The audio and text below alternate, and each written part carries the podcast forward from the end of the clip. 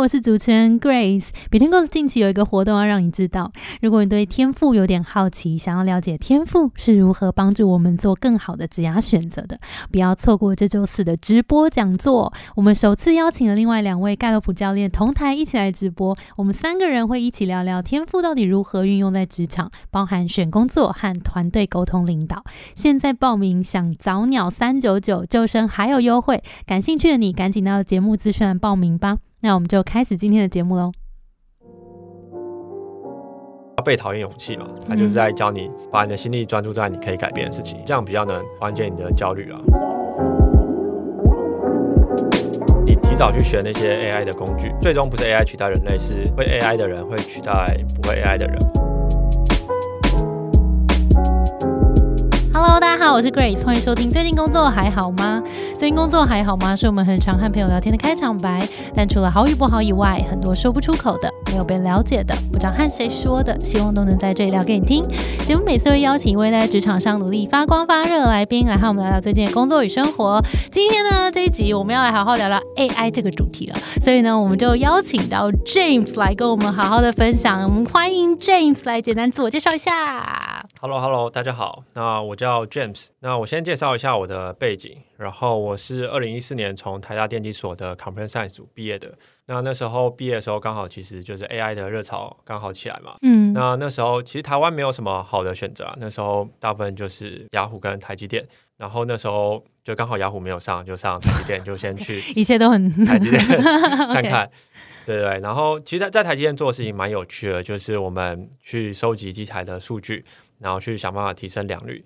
那基本上你可以想成台积电就在做晶圆制造嘛。那晶圆制造，你就把它想成是在烤披萨，只是它中间的过程可能烤披萨只有可能三到五道，但是晶圆制成有到一千道以上。我们在做的事情其实就是假设它到后面的时候，去发现说，哎，这一批的这个 wafer 怎么良率很低，就坏了很多。嗯，那。这个原因到底是什么？因为要找出问题，基本上就是要用数据说话嘛。就我们那部门就是台积电 Big Data，那就有每个站点的数据，那我们会去分析说哪个数据出现问题。你可以想成制造过程当中所有的物理的参数，嗯，都可以收集得到。那我们就用这些参数去分析说，哎，是哪几个站点有问题？好，那后来下一步呢？呃，然后就是在台积大概十个月嘛，我是觉得还算不错。可是因为我当时候的职业方向比较是想要往纯软体这个方向走，为什么啊？那时候思考点是什么？可能在工作之前有去，比如说 Google、Facebook 看过，然后觉得那里参访吗？对对，去戏谷的 Google、Facebook 参访。那我觉得那里的软体工程师文化。我觉得还蛮喜欢的，嗯，比较 open 的那种，对对，然后可以存远端啊，啊，弹性，对对，然后工作环境很漂亮，特别是那时候去参访 Airbnb，就是公司的总部跟那个 可能五星级饭店，就长得像 Airbnb 里面的那些漂亮的房源这样，所以可能那时候就有一个想要往纯软体工程师发展的憧憬了，被那个文化吸引，对对对，那刚好那时候有实验室的朋友在雅虎。那时候也蛮幸运，就是美国雅虎的状况可能比较没有那么好，所以他就来台湾扩大征才，那就刚好诶有开缺。虽然我前一年面试没有上，但是后来就是 还不是让我等到你。那对那时候被打脸，就 然后就知道怎么准备啊，刚好也很顺利，就是那时候老板人蛮好，就让我进去了。嗯，然后那时候做什么？在雅虎嘛，呃，有一个专案能见度蛮高，就是雅虎首页的热门关键字。嗯，就你今天到雅虎的首页，你就会看到，呃，搜寻上面有一排，对，就是告诉你说，哎，大家今天都在搜什么，或者看什么内内容。那那个产出基本上，我们就会去收集说，每天呃使用者在雅虎上面搜寻的关键字，跟大家在雅虎上面看的雅虎新闻的关键字是什么。然后去把它组出来，然后选出一组最热门字放在上面。所以其实也蛮紧扣你之前做的 big data，也是在处理数据。对对对，也是在处理数据。那这边做多久？在雅虎做了四年。哦，有一个专，这个只是占其中一个专案，然后另外一个比较大的专案就是做雅虎的广告系统。嗯嗯，后来是创业了吗？呃，没有，后来就去 D 卡。哦，对对对，那时候雅虎状况可能没那么好，也对，也没有那么以前那么好了。嗯，然后就想说，哎，那。可能可以试一下新创，因为我可能那时候也在觉得说，在大公司待了雅虎加台积可能待五年了，就想要进小公司看看。嗯，那那时候刚好迪卡也就是成长起来，就它成长速度蛮快的，所以想说，那我去迪卡看看。我在迪卡做的事情就是，其实跟雅虎也是蛮衔接，就是我在迪卡做它的广告系统，那就是去看说迪卡上面使用者都看了哪些的文章啊，跟哪些文章内容互动，然后去推断你的兴趣什么，然后根据你的兴趣来投放适合的广告。我我知道大家都很讨厌广告，但是广告又是。social media 这种平台不得不最大宗的收入来源，对对对，但是它又一定要发展这个，因为不然使用者不会付钱嘛。那你不付钱就没得营运，对，总要找一个变现的方式。那广告就是最直接啦。从可能两千年 Google、雅虎到后来都是这样子，对，到现在二十几年，几乎每一件 social media 平台都是这样做。嗯，在 D 卡那时候也就是做的还不错，然后。把从原本的就是比较偏 rule base 的这种广告投放系统的平台，变成后来用 AI machine learning 自动化做，然后成效也提升了两倍以上。那时候就觉得说，哎，可能也做到一个段落了。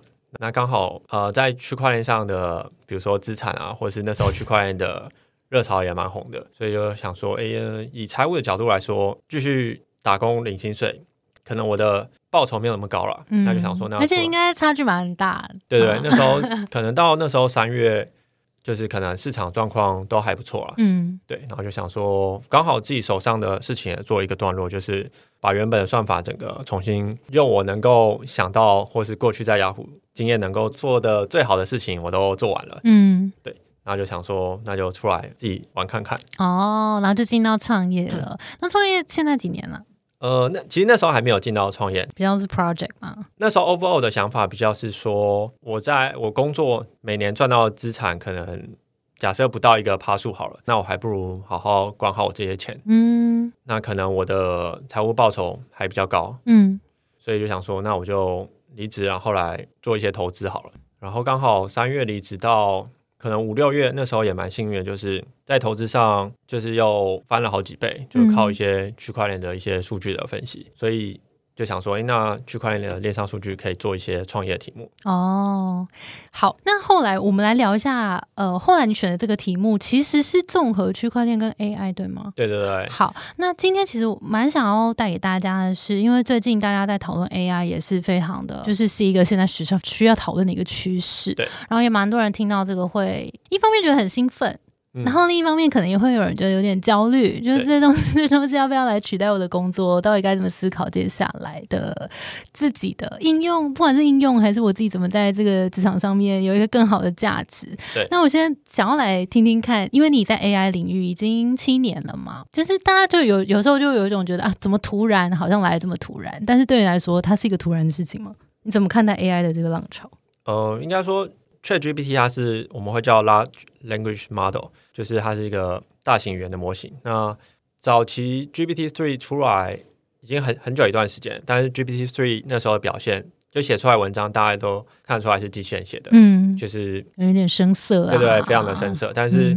今年年初就是一二月那时候，Chat GPT 爆红的时候，大家都蛮蛮震惊，他写出来的就文章对很流畅，短文了你来看已经看不出是人写的还是机器写的。现在 release 出来的这种 public 版本都是他们可能半年前或一年前就开发完了，他们公司内部测试版本。现在一定是更先进的，像之前有爆出一个新闻，就是 Google 有个工程师嘛，就是他觉得他创造出来的城市那个机器人可以产生情感，就是公布出来，然后最后被 Google 开除了，然后请他去看心理医师。对，那那你怎么看待这件事？呃，就第第一个是我们已经发现说，就算法本身没有太大改变，但我们给他足够的算力、足够的资料。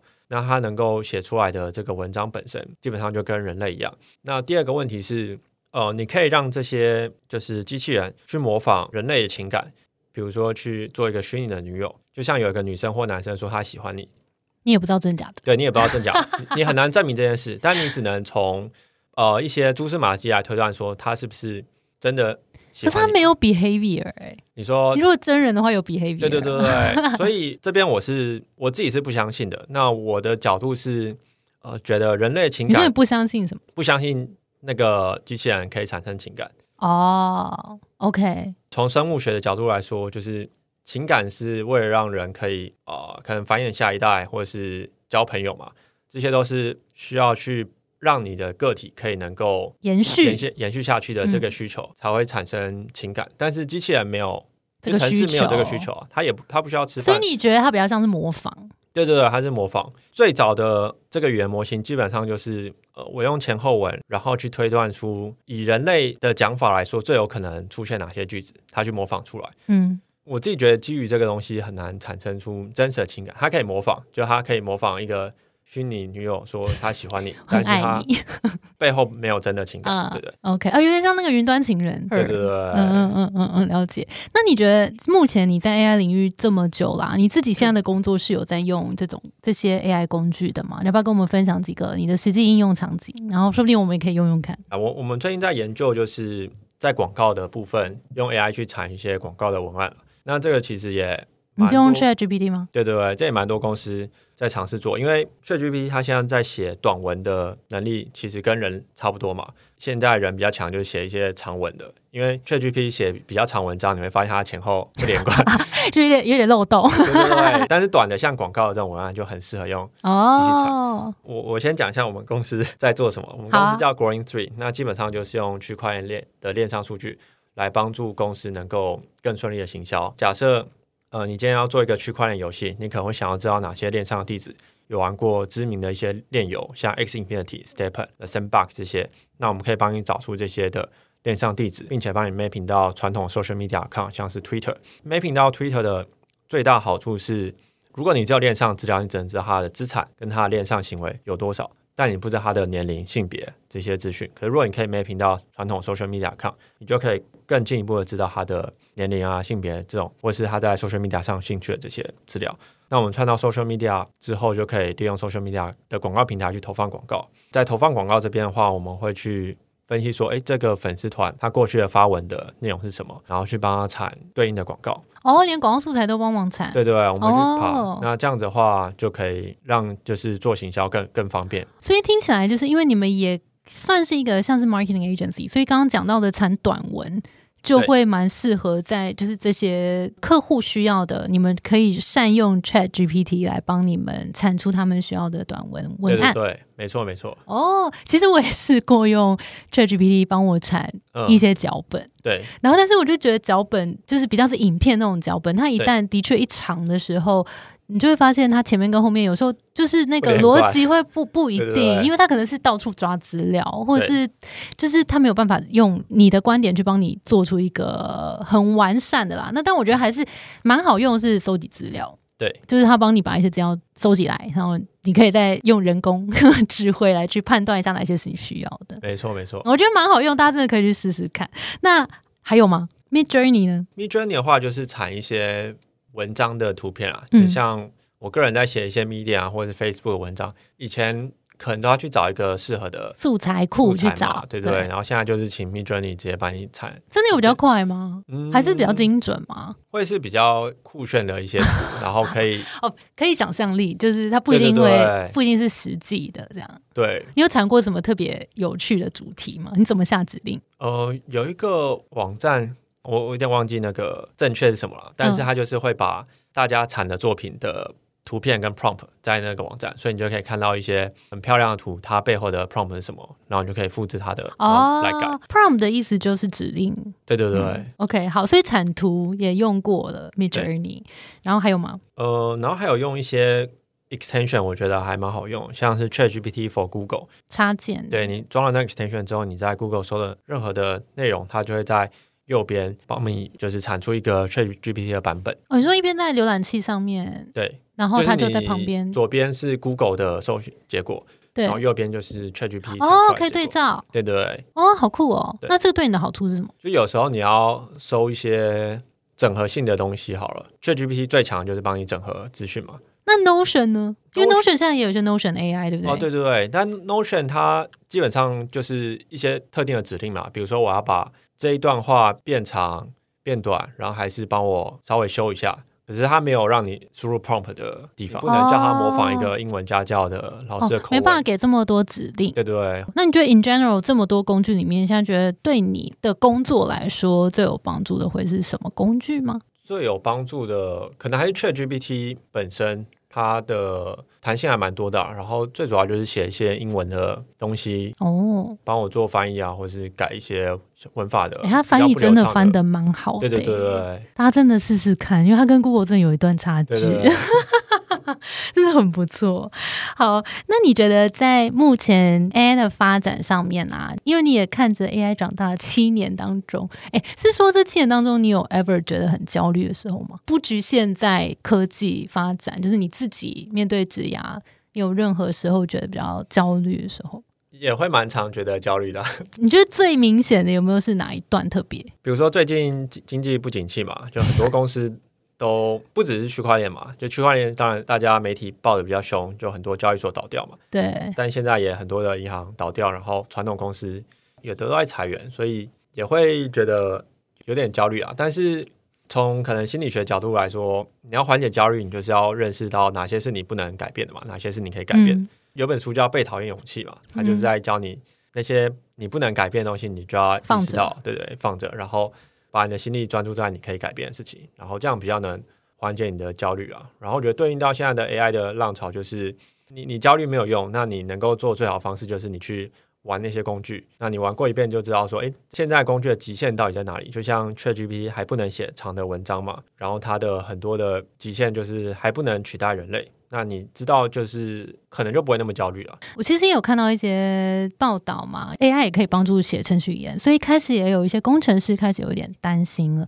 那你觉得，如果面对这样子 AI 的发展越来越好，那不管我们是怎么样的工作者，我们可以做一些什么样的准备，或是先有没有一些能力是可以帮助我们去应应这个潮流？我觉得工程师最不需要担心，然后最需要担心的是教一些外文的，比如说英文老师。以前我可能写一篇作文，我要找一个英文老师帮我修改嘛。现在就是用 ChatGPT 直接问他帮我改一下。再是教育啊，有 ChatGPT 之后，你会发现它的功能现在可很多可以取代一般刚毕业大学生能力嘛。年轻人还需要花四年时间去上大学吗？还是嗯，他只要能够把问题拆解，然后丢给 ChatGPT 就好了。嗯，然后呃，先做什么准备？第一个的话就是。你先去把那些工具玩过一遍嘛，那你就可以大概知道这些工具擅长什么，不擅长什么。那你就不要去做机器擅长的，像现在机器就很就是很擅长语言的一些翻译。那你如果去做这种语言的教学者，你可能被取代的机会就会比较高。就要想你可以怎么样改变。我自己归纳 AI 能做跟不擅长做的事情，主要是分两块啊。大家以前可能小时候都有学过数学嘛？那数学有两种，只是学的好跟不好啦，对不对？数学有两种方法，一种是归纳法，一种是演绎法嘛。归纳法基本上就是去看现在的 pattern 是什么，那我就照现在的 pattern 去做推导。那其实机器就很擅长这种归纳的任务，但机器不擅长就是那种演绎的，就是我要从最底层，然后开始推导、推导、推导，然后最后得出一个结结论。嗯，然后我觉得这个能力是机器可能三到五年都很难学得好的。啊，那五年后呢？不知道，五年后太难推测了。我也很想听到你说不用担心，就是太太久的东西很难很难预测。OK，就像今年就 ChatGPT 出来爆红，对不对？就是一堆 AI 专家的人也都就是没有没有预期到，嗯，对对，这么快。哦，对，刚刚讲到演绎法嘛。举一个例子来说，好，假设时间拉回五年前，然后 Elon Musk 那时候要做说电动车或是一些太空旅行的事情，那那时候大家都觉得不可能，成本太高了。但他就是有说他是用低性原理去思考嘛，电池的那些成本是多少？那我去打造电动车，呃，如果我电池那些什么都自己做的话，那我成本大概可以压到多少以下？然后呃，我车只要定价多少，我就可以获利，然后变一个成功 business。这种从就是从最根本开始去推导，推导到最后面得出一些结论，这个能力我是觉得很难被机器来做取代。嗯，所以底层的架构、逻辑、推导、提问，对，可能这些比较基本、越接近核心的事情，如果你能够理解的话，就比较能够好好的去运用。对对，而且这种你推导出来结论会跟大家都不一样。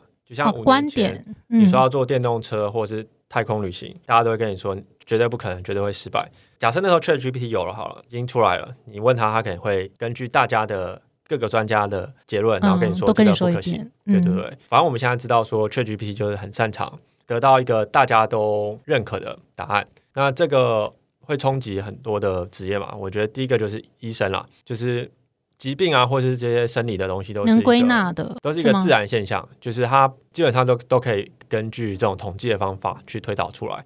那律师的很多的判决也都是根据大家社会观点觉得哦认可的方式去做，所以这这两种我觉得被取代的机会也蛮高的。那怎么办？他们就不要做这个吗？取代比较是说，呃，比如说律师或医师用这些工具去提升他们的生产力，然后来取代我用这些工具的人。对，所以比较不是说哦 AI 就直接完全取代，因为这两个职业的人，他们某种程度是需要去扛责任的。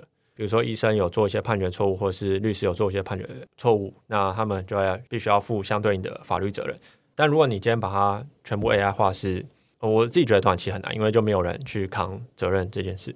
嗯，我觉得刚讲到责任这件事情超重要的。对，因为他不是自然人。如果如果我们讲机器人或者讲 AI 好了，他没有办法扛责任。对啊，因为他没有办法说你错，然后拿走你多少钱，我怎么拿走？因为没有办法。对，像自动驾驶，其实它能不能够普及，我觉得还是取决于，假设它真的肇事，那责任应该要怎么归属的这些各种法律的问题。这个真的蛮值得思考的。然后越愿意担起责任的人，越不会消失。对。我是觉得责任这件事，以前听起来好像会觉得啊，不就是你叫我做一件什么事，我就把这件事情做好，好像就是我尽了我的责任。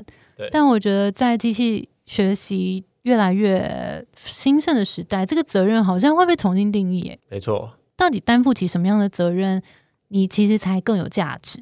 对这件事情，哇，真是蛮值得带在身上思考的。好，那你觉得在你走过这段时间呢，然后在职涯转换的时候，你有没有曾经觉得很怕自己做错选择？嗯，应该说创业这件事，以个人来说，他的期望值可能不会是最高的。比如说你在好的公司当工程师好了，那你可能以 CP 值来说最高，就你可以有自己的下班时间，然后工作比较规律。然后创业的话，就是。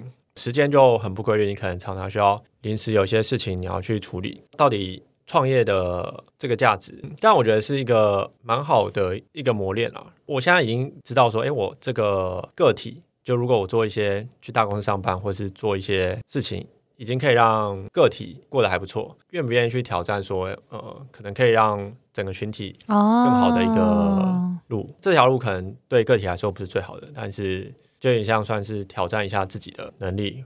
那我自己也觉得，就我我最坏的情况可能损失一部分资产嘛，然后创业失败再回去当工程师。我发现你思考还蛮会往比较大的宏观的角度，如果讲经济学，就比较自己总体 总经来看很多事情。哎。对，你会把东西拉大，嗯，对，就如果我可以看到一个事情发展到最后极限到哪里，那我可能就会想要换一个方向。哦，然后创业这东西是看不到什么未来 边界，就是对对，边界不知道在哪，这样就觉得蛮有趣，是吗？看不到未来，看不到边界啊，就是这感觉是什么？对你来说，应该就是。可能算是给年轻所有的一个挑战吧，蛮有趣的，因为看得到边界。因为我们也蛮常有那种一对一咨询的学员，然后大家有时候在一份工作待不下去，很常会有这种状况，就是我看到边界了，我看到天花板了。对，不管是我到得了或我到不了，我都觉得我不想要在这边探索，我想要去探索一个我在未知的领域了。这样，嗯，但是有些人对于这个边界感是需要，所以探索边界对你来说一直都是思考职涯一个蛮重要的事情吗？因为我觉得只要边界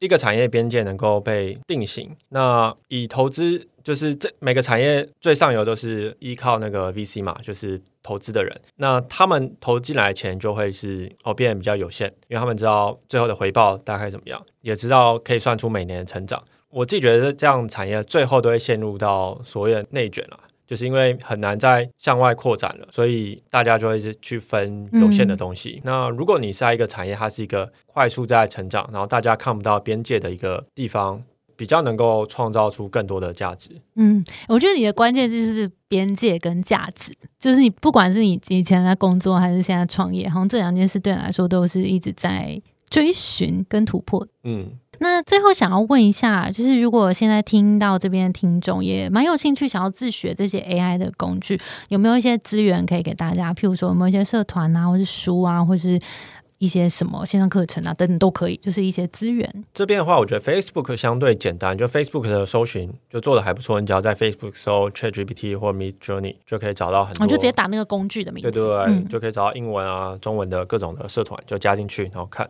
再来的话，就是 Twitter 上面也有很多的资源，但 Twitter 上面资源就比较分散，你要一个一个去找。哪些的大神，然后去 follow 他们，那他们分享一些东西就可以及时的看到。然后也有一些网站就去去整合说，呃，现在大家都怎么用 ChatGPT，然后他们是怎么下那些 prompt，就是提问的这个词，然后可以让它变不同领域的专家，比如说英文老师或是一些可能城市的就是大神这样子。你觉得如果我们人类真的好好的应用 AI，那我们人类你觉得那个理想的样貌会是什么？嗯，譬如说一天只要工作两小时，然后是。好，好像没有想到那样，但就是会，可能就蛮认同 Elon Musk，就是地球的资源会先被人类用完嘛。那能不能用 AI 技术去大幅提升人类生产力？那让人类可以去移民其他的星球？哦，就以前会觉得说，哎，就是移民火星或是移民其他星球是遥不可及的。但是 AI 出现，如果去提升每个人五十趴的生产力，好了，那是不是就可以加速？假设到火星还要一百年，那是不是可以变成是五十年？对对对。让我们专注可能更重要的事吗？就发展一些新的可能性，这样。对啊，对啊。你是怎么获得自学能力的？你为什么想学？莫名其妙来被灵魂拷问。但我觉得这个蛮重要，因为很多人都会想说啊，我要来学东西，可是好像没有学东西的动机吗？还是说怕自己学不会吗？还是什么？就我不太确定。那对于你来说，因为你自学能力感觉超强的，因为你过去也是跨领域背景，可能也是看一些很多。自学能力不错的人，然后身边的朋友吗？还是说是也有一些是线上的啊？就是台湾蛮多有很厉害人在讲说要怎么学习啊，像是雷蒙，不知道你有没有听过？我自己觉得要自学，可能就是先找到一些有趣的资源吧，就你学起来不比较不会那么无聊。就比如说你学一个新的语言，你不会去看字典嘛，你会去看一些电影啊，然后或是影片啊这样。所以保持一些好奇心，然后去学学习吧。嗯，好奇心蛮重要的。所以好奇心有点像驱动你自学的一个核心。对，OK OK，好。那最后就是想要问一下 James 有没有自己很认同的读到的一些 quote 啊，然后觉得很实用，也可以送给我们的听众朋友。嗯，这边的话，我就是觉得很多人会觉得说是 AI 会取代人类嘛。那我比较认同就是呃，你。提早去学那些 AI 的工具，最终不是 AI 取代人类，是会 AI 的人会取代不会 AI 的人。然后，那特别是现在这些 AI 工具的上手又蛮简单的，就你大概花个两三天，你就可以学会可能八成的使用的状况。像我没有工程背景，也是还是可使用。对啊，所以我觉得不用那么的焦虑，就是你去玩一遍，然后知道极限在哪里，那你就可以去提升你的生产力，可能可以获得。更多的收入，或是更多的时间可以做自己的事。好，今天非常感谢 James 带给我们，呃，从 AI 的这个工程师的角度带给我们看一些 AI 的变动啊，不管是心态或是实际可以做的事情，都可以为未来做一些准备。好，今天非常感谢 James，我们今天节目就到这边了。我们的节目是最近工作还好吗？如果你在职场上遇到任何的烦恼，欢迎到我们节目资讯栏看我们更多的服务。谢谢你的收听，我是 Between Goals 的 Grace。我们相信这场不是一个人战斗，一群人一起前进，绝对比一个人走得更踏实安心。我们会陪着你一起把职业走得更顺利。如果你也喜欢我们的话，欢迎订阅我们的 Apple Podcast，也分享给你身边的朋友，或留言给我们，也可以到节目资讯栏追踪我们的 IG 和社团。那我们就下周见喽，拜拜，拜拜。